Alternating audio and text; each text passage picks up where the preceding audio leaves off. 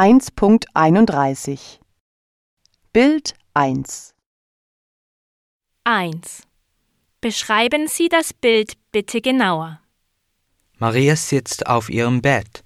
Es sieht aus, als ist sie gerade aufgewacht. Sie ist schockiert über eine Nachricht auf ihrem Handy. 2. Wie sieht das Zimmer aus?